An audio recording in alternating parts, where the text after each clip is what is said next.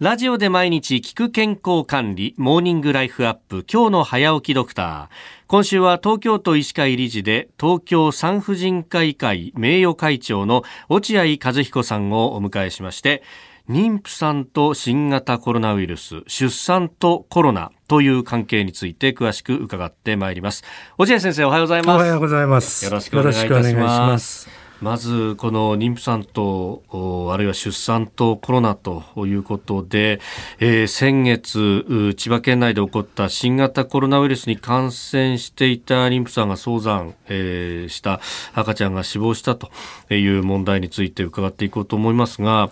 あの経緯としてその自宅療養をされていた30代の妊婦さんが早産したということになります。これコロナに感染した場合の早産っていうのはこれよくあることなんですか？そうですね。あの妊婦さんがコロナに感染しますと、はい、やはり早産の率が上がってくるというふうに言われています。あそうなんですか、はい。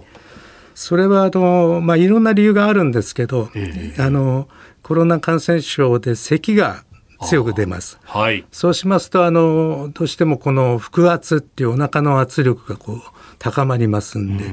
そういったものがあの子宮の収縮に関係してくる。からもう一つはその熱が出たり、はい、あるいはその炎症性の物質が出てきたりすることによって、えー、えー、子宮の収縮性が高まるということによって早産が起こりやすいんじゃないかと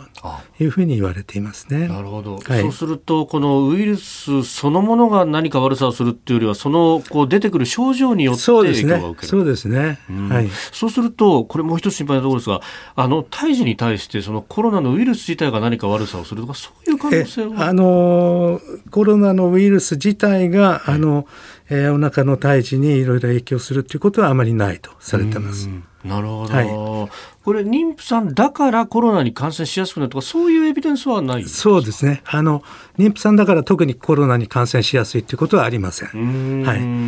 あのただ一旦妊婦さんが感染をすると、はい、普通の方よりも重症化するリスクは高くなると。言われてます。はい。お腹が大きくなりますと、えー、あの、まあ、肺を圧迫してくるんですね。あえー、なるほど。そうしますと、あの、肺の、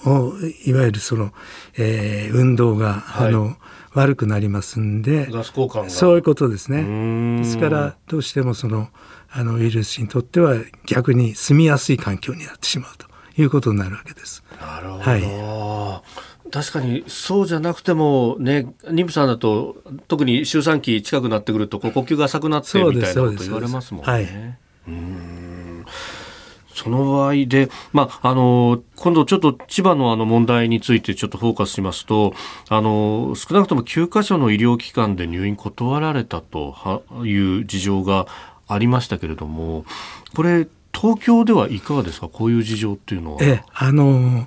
やはりあの全体の感染者数がこの7月、8月増えてきましたんで、はい、あのやはりコロナの感染した妊婦さんも増えてきました。で幸いあの